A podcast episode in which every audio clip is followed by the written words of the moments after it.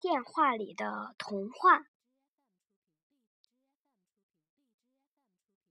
作者贾尼·罗大里，朗读者陈心灵。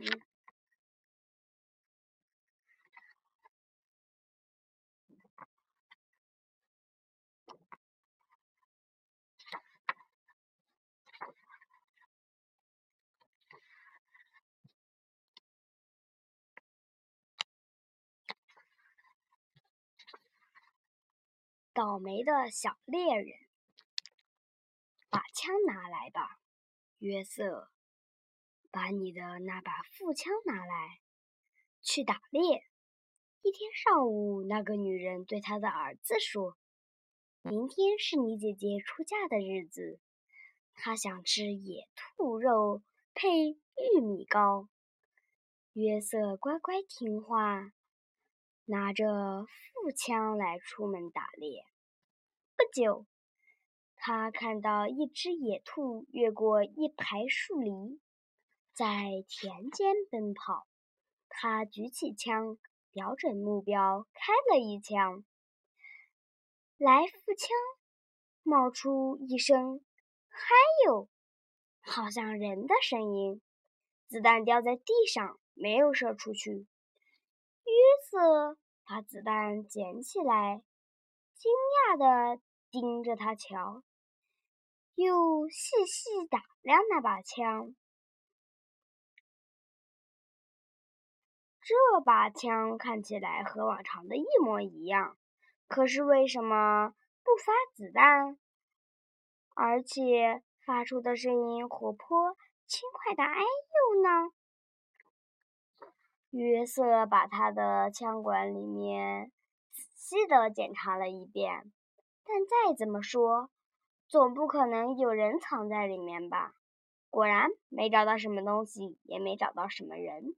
他想，是妈妈要我来猎野兔的，是姐姐想吃野兔肉配玉米糕的。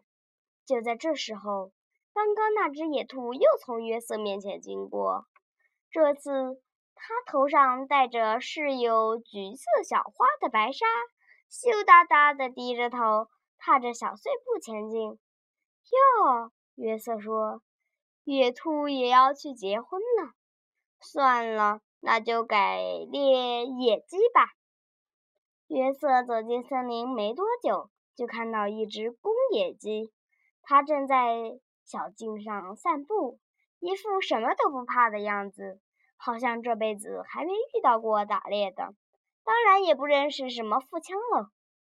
约瑟瞄准目标，开了一枪，来腹枪发出了一声“啪”，再连叫两声“啪啪”，好像小孩子射木头枪发出的声音。子弹掉在地上，地上的一些蚂蚁被吓坏了。急忙跑到一棵松树下躲了起来。这下子可好了，约瑟发起脾气来了。我要是两手空空的回去，妈妈一定会很不高兴的。野野公鸡听到啪啪两声，猛地从树林里钻了进去。过了一会儿。又出现在小径上，他的子女排成一排，兴高采烈地跟在后面。走在最后面的是小野鸡的母亲，她得意洋洋的，好像中了头奖似的。哟，那么得意！约瑟嘴里咕囔着：“看来你早就结婚了，那就放你一马吧。现在该射什么呢？”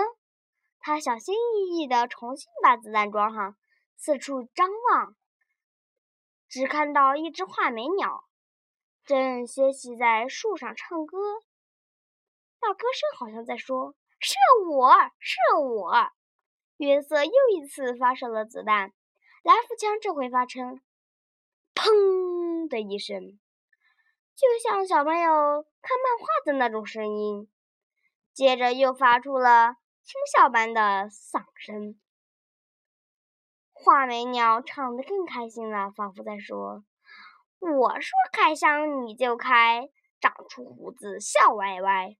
我早就料到了，约瑟说。虽然今天遇到来复枪罢工了，一回到家，妈妈劈头就问约瑟：“今天出去打猎的成绩好吗？”“好极了，猎到三双肥美。”又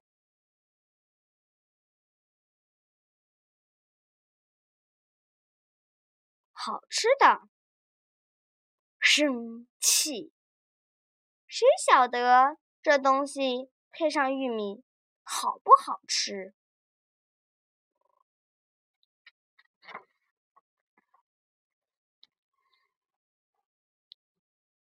冰激凌工，从前。博格尼亚市中心的大广场上有一座冰激凌宫，连住在很远的孩子也跑到这儿来舔几口冰激凌解解馋。冰激凌宫的屋顶是一层软绵绵的鲜奶油，上头有蜜饯干果搭成的烟囱，还有棉花糖做的烟。剩下的全是冰激凌做的，冰激凌门、冰激凌墙、冰激凌家具，一个小不点儿靠在一张桌子旁舔桌角，他一条接着一条的舔个不停，直到桌子连同上面的所有盘子都垮下来，压在他身上。那些盘子全是用最好吃的巧克力冰激凌做的。忽然。市政府的守卫发现有一扇窗融化了，窗玻璃的草莓冰激凌全都化成一条粉红色的小溪了。快来舔啊！快来舔啊！守卫大声嘟囔着：“再快一点，加油！”孩子们都跑过来了，一个劲儿的舔，舔得快极了。连一滴也没放过，快一些！守卫大叫着：“再快一些！我要一把安乐椅！”一位慈祥的老太婆从人群中挤出来，央求道：“拜托，谁能帮我这可怜的老太太拿一把安乐椅来呢？最好是有扶手的。”一名好心的消防员跑来了，他给了一把开心果冰激凌做的安乐椅。老太太高兴极了，从扶手那儿开始舔。这是一个伟大的日子。医生特地下了命令，那天谁都不准肚子痛，直到今天。每当孩子们再想多吃一份冰激凌，他们的父母就会想到这座冰激凌宫，叹着气说：“唉，看来你们要把伯特尼亚市那一整座冰激凌宫都吃光才甘心吧。”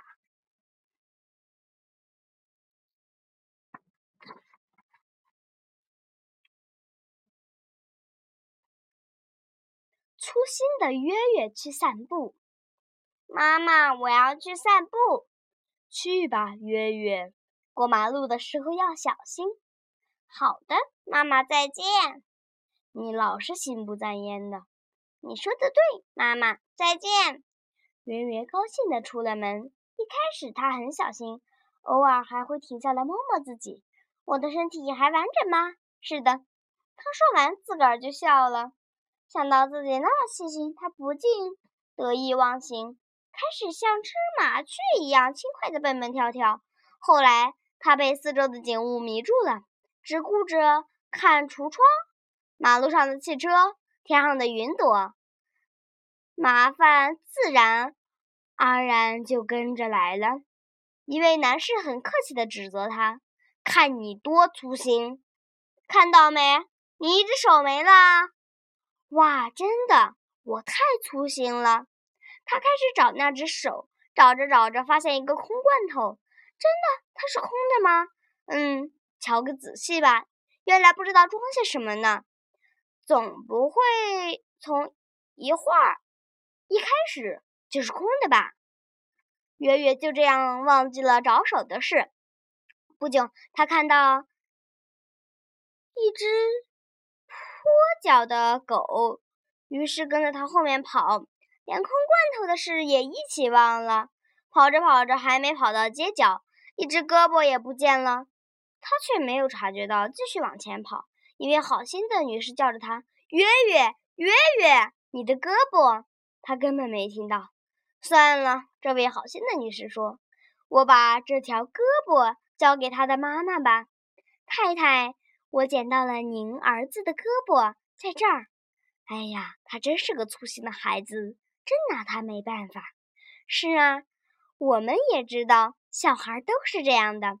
过了一会儿，来了一位好心的女士。女士，太太，我捡到了一条腿，该不会是你们家月月的吧？是啊，是他的，没错，我认得他那只破了一个洞的鞋子。哎，我怎么会生出这么粗心的一个孩子呢？真是拿他没办法。是啊，我们都知道，小孩子都是这样的。又过了一会儿，来了一位老太太，接着又来了一个面包店的小伙计，还有一名电车司机，最后甚至连一位退休的老女教师也来了。每个人都捡到了月月身体的某个部位，比如腿啦、耳朵啦、鼻子啦。在这世上再也找不到像我儿子那么粗心的小孩子了。太太，小孩都是这样的啦。终于，月月回来了，他用他剩下的一条腿跳了回来，两个胳膊和两条腿也都没有了。可是他还是像平常一样，像一只麻雀那么开心。他妈妈摇摇头，把家人捡到的东西装回他身上，亲他一下。妈妈，我什么都没忘，你看我棒不棒？唉，是啊，月月，你棒极了。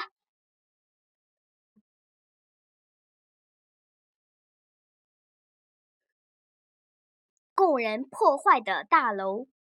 从前，布斯托。阿西奇奥这个城市的孩子到处破坏东西，让大人们很头疼。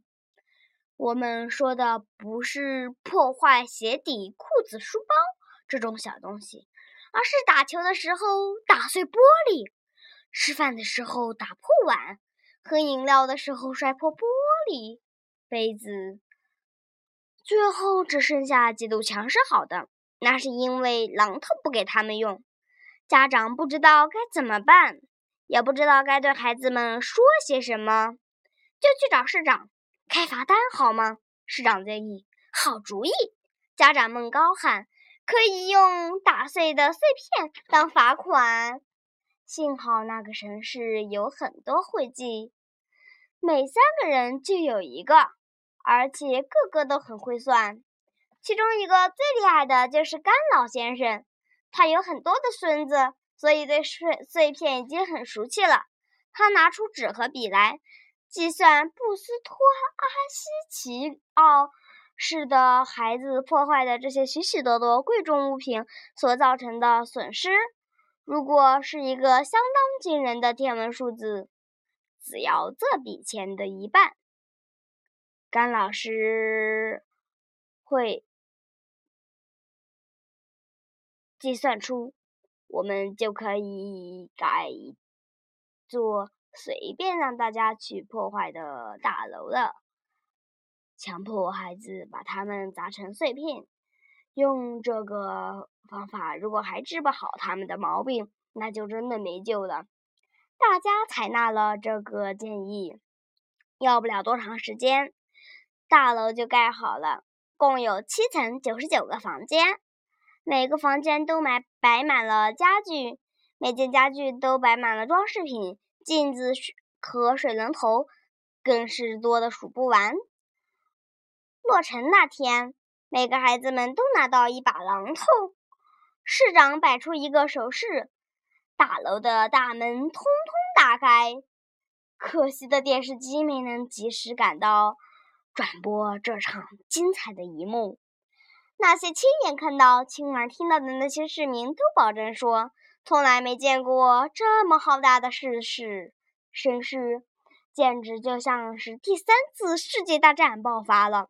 小朋友们就像。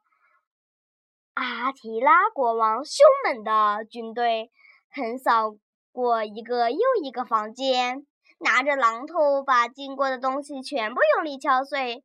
那些巨大的声音，整个到了巴顿迪省都能听见，甚至还传到了邻国瑞士。这些身高只和猫咪的尾巴差不多的小不点儿，已经在巨无霸的柜子旁。毫不留情地把柜子捣毁，直到留下堆积如山的碎片。天真可爱的幼儿园小朋友，穿着粉红色或浅蓝色的围兜兜，卖力地把成套的咖啡具敲成细细的粉末，再抹到自己的脸上。第一天结束时，已经找不到一只完整的杯子。第二天结束时，椅子已经全被打得七扭八歪。第三天，孩子们开始对付墙壁，从顶楼开始敲。没想到，才来到五楼，他们就已经累得没有任何力气了，全身沾满了灰尘，活像是破轮那支进入沙漠的军队。他们决定放弃了。终于。东倒西歪的走回家，连晚饭都没吃，就一头倒在床上睡着了。到了这个地步，他们已经彻底发泄了。他们再也不想破坏任何东西了，而且突然变得像蝴蝶一样清晨而柔和。就算你有能耐变出一副装满水晶的玻璃杯。的足球场，叫他们去那儿踢会儿球，他们也一个杯子都不会踩碎了。干老会计师计算了一下，公布这个方法让布斯托阿斯奇奥省省下的钱超过两兆。大楼残留下来的部分，市政。府随便市民们想做什么就做什么，于是出现了某些提着皮革公文包、戴着眼镜的绅士，有的是法官，有的是律师，还有一些是总经理。他们带着榔头跑到这儿来，或是摧毁一面墙壁，或是拆除一座楼梯。他们享受到这种破坏东西的乐趣，而且每出一次手，就感觉他们又年轻了几岁呢。他们兴冲冲地说：“与其留在家里和老婆吵架，打破烟灰缸，或是摔碎米娜阿姨的精美餐具，还不如来到这儿敲敲打打。”为了向干老会计师表达谢意，布斯托。阿西奇奥氏送给他一枚纯银的奖章呢。没有尖角的国家。乔凡尼是个伟大的旅行家，他到处游历。有了一次，他到了一个没有尖角的国家，那儿所有的房子的角落。都是呈圆弧形的，房顶上的尖角也是圆圆的，不是尖尖的。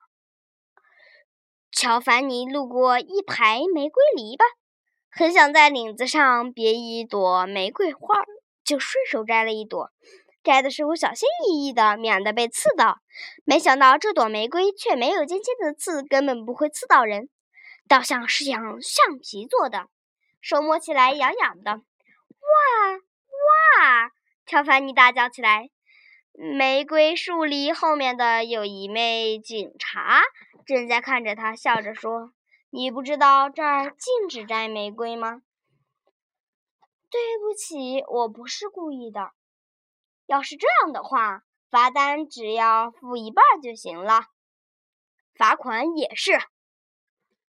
警察说：“乔凡尼发现警察用来写罚单的笔并不是，并他的脚笔尖并不是尖的，不禁问道：‘不好意思，能不能让我看一下您身上的配件？’没问题。”警察说。这把剑自然也没有剪头。乔凡尼问：“这到底是怎么回事？”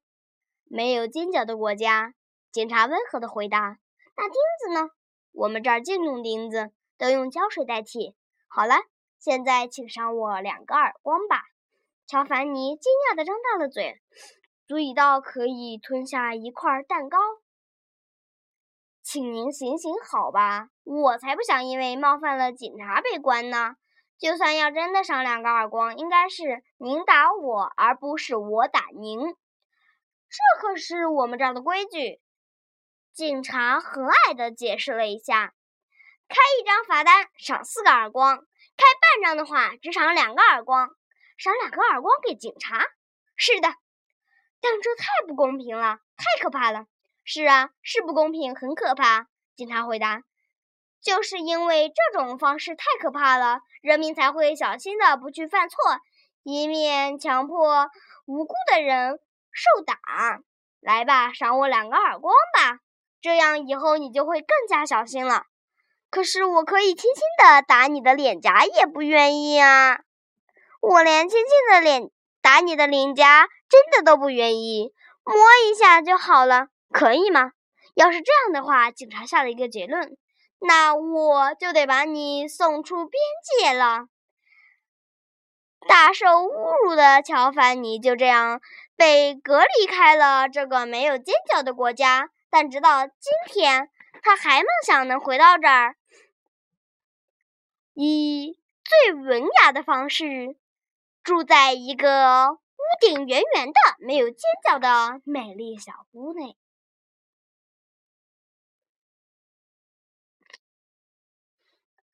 非常国，乔凡尼是个伟大的旅行家，他周游的很多地方。有一次来到一个非常国，他问一名树下乘凉的市民：“这是一个怎样的国家？”为了回答他的问题，这名市民从口袋里抽出一把削笔刀，放在手中让他看个清楚。看到这是什么了吗？削铅笔刀，完全猜错了。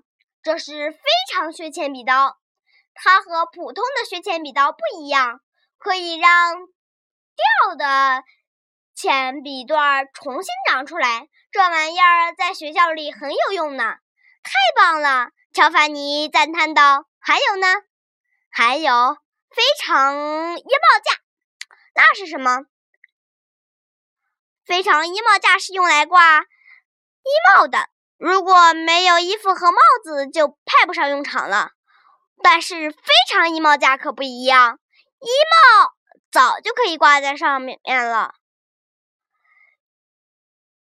如但是，而且如果你需要一件大衣，那你就可以去那拿下来一件。如果你需要一件夹克，不必去那里买，只要走到那儿拿下来一件。非常衣帽架有夏天专用的，也有冬天专用的，还有分男女用的。有着了这玩意儿，可以省下不少的钱。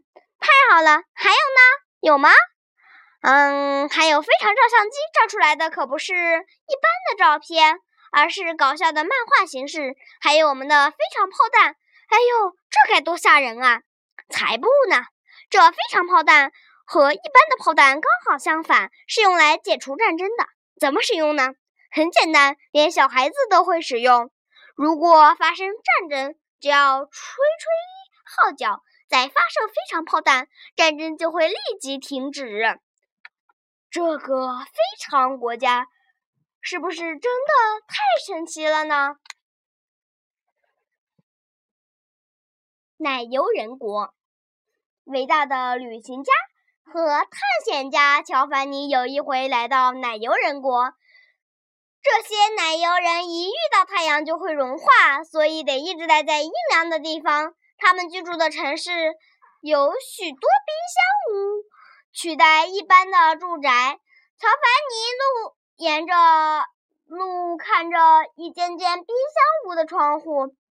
看到住在里面的奶油人头上都顶着冰袋，每间屋子门口都有一部对讲机，用来和里面的人通话。喂喂，请问您是哪位？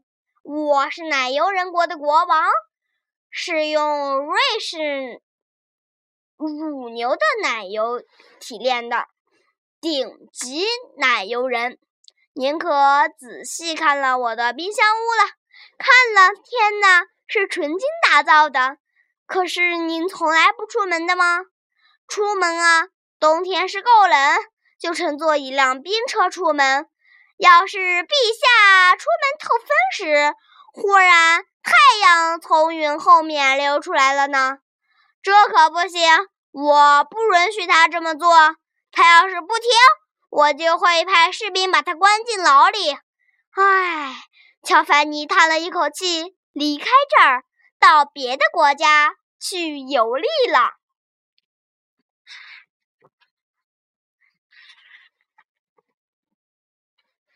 爱往下掉的爱丽丝，这是爱丽丝的故事。她的绰号叫“往下掉”，因为她不管到哪儿总是爱往下掉。爷爷要带她去花园，她却找不到她。爱丽丝，你在哪儿？爱丽丝，爷爷，我在这儿。这是哪儿？就在闹钟里面。还真的呢。原来他把闹钟拆开，想往里头探个究竟，却掉进一堆弹簧和齿轮中间。这些零件总是不断的弹弹跳跳，滴答滴答。爱丽丝为了避免被碰到，正忙着不同。不停的从一头跳到另一头呢。有一次，爷爷想要拿点心给他，到处找他。爱丽丝，你在哪儿？爱丽丝，爷爷，我在这儿呢。这儿是哪儿？就是这儿嘛，水瓶里面。我刚刚口渴，想喝水的时候进来的。如果他就在里面，头伸出水面，两脚正慌张地踩着水。幸好去年暑假的时候，他刚在斯佩尔。农家学了一点蛙泳，等等，我把你拉上来。爷爷把小带绳子的一头丢进瓶子里，爱丽丝抓住一头，再沿着绳子敏锐地爬出来。她很有运动细胞呢。有一次，爱丽丝又不见了，爷爷在找她，奶奶在找她，连经常到他们家玩看她爷爷的。报纸好省下四十里拉的邻居也在找他。要是他爸妈下班以后还没有找到他，那我们就完蛋了。奶奶很担心，嘀咕了几句：“爱丽丝，爱丽丝，你在哪儿？”爱丽丝，这一次他没有回答，因为他根本没有办法回答。他到厨房里翻东翻西时，跌进放餐桌和餐布的抽屉里。不久就在里面睡着了。后来有人经过，没注意到他在里面，顺手把抽屉关上了。他醒来时发现里头很阴暗，可他并不害怕。有一次他掉进水龙头，那儿也很阴暗。反正他们吃午饭的时候总是得铺餐桌、摆餐巾。爱丽丝心想，到时候他们就会把抽屉打开了。错了，正因为他大家找不到爱丽丝，所以根本顾不上吃晚饭的事儿。爸爸妈妈下班回到家。对爷爷奶奶大叫：“你们是怎么看他的？我们自己的孩子不可以掉在水龙头里面。”爷爷奶奶顶回去：“在我们那个年头，顶多只会掉到床底下，我们把头撞出个包而已。”爱丽丝终于等得不耐烦了，就在桌布和餐桌中爬行，爬到了抽屉口，用一只脚猛烈地踢开抽屉。咚咚！大家安静。爸爸说：“我听到敲东西的声音了。”咚咚咚！爱丽丝叫着。当大家找到她的时候，对她又亲又抱。爱丽丝马上又趁机掉进爸爸的夹克口袋里，开始玩里面的圆珠笔。等大家把它拉出来的时候，他已经把自己画成了一个大花脸了。今天的故事就先讲到这里，让我们继续期待下一期的节目吧。